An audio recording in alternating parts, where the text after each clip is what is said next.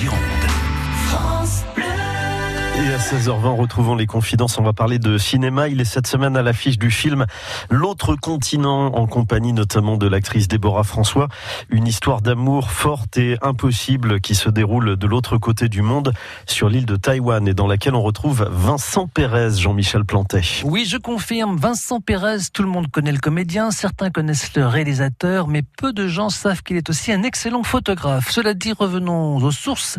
C'est en 1990 que Vincent Pérez est révélé au grand public en jouant dans Cyrano de Bergerac. Dès lors, son charme et son charisme naturel le poussent vers les rôles d'amoureux et d'aventuriers, comme dans le remake de Fanfan la Tulipe. D'abord les noms. Fanfan, Fanfan comment? Je l'ignore. Une seule et dernière place. Êtes-vous disposé à prendre Lison pour épouse? Désolé, question de principe, je n'épouse pas. Je n'épouse jamais. Il l'épousera après la guerre. C'est la guerre de 7 ans, déjà 4 de passé, le plus gros effet. J'aime pas vos oreilles et vos manières. Écorché Je n'aime rien ici. Ah non, ça c'est trop. Tout au long de sa carrière, Vincent Pérez alterne les comédies populaires comme Fanfan et les films d'auteur comme La Reine Margot. Passé les premiers rôles marqués par son physique de beau gosse, Vincent Pérez fait tout pour décoller cette étiquette qui commence à lui coller à la peau. En fait, je me suis rendu compte que j'ai tout fait pour essayer de brouiller les pistes. hein, Et d'ailleurs, du coup, il y a un, moment donné où ça devenait même assez compliqué de, euh, de, de se faire une image de, concrète de moi.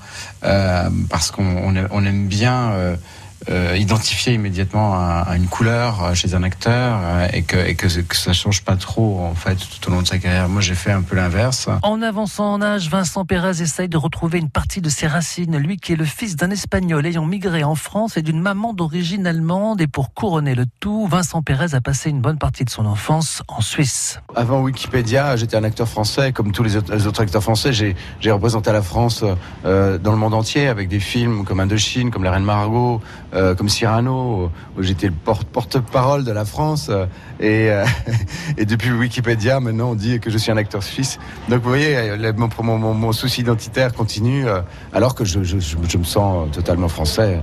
Effectivement, je pourrais peut-être demander la nationalité française. Peut-être, c'est peut-être, ça la prochaine étape. Petit souvenir, Vincent Pérez a tourné La Reine Margot dans la région de Bordeaux, de quoi laisser quelques traces. Oh bah c'est magique, il y a, il y a tellement de, de- de possibilités. euh, euh, et puis, euh, bon, cache pas que je suis amateur de, de, de, de vin.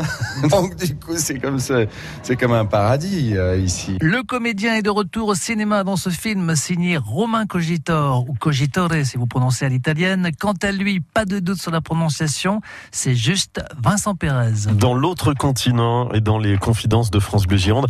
Et le film L'autre continent, vous pouvez le voir alors ce soir au Mégarama de Bordeaux-Bastide, quai de Kéris.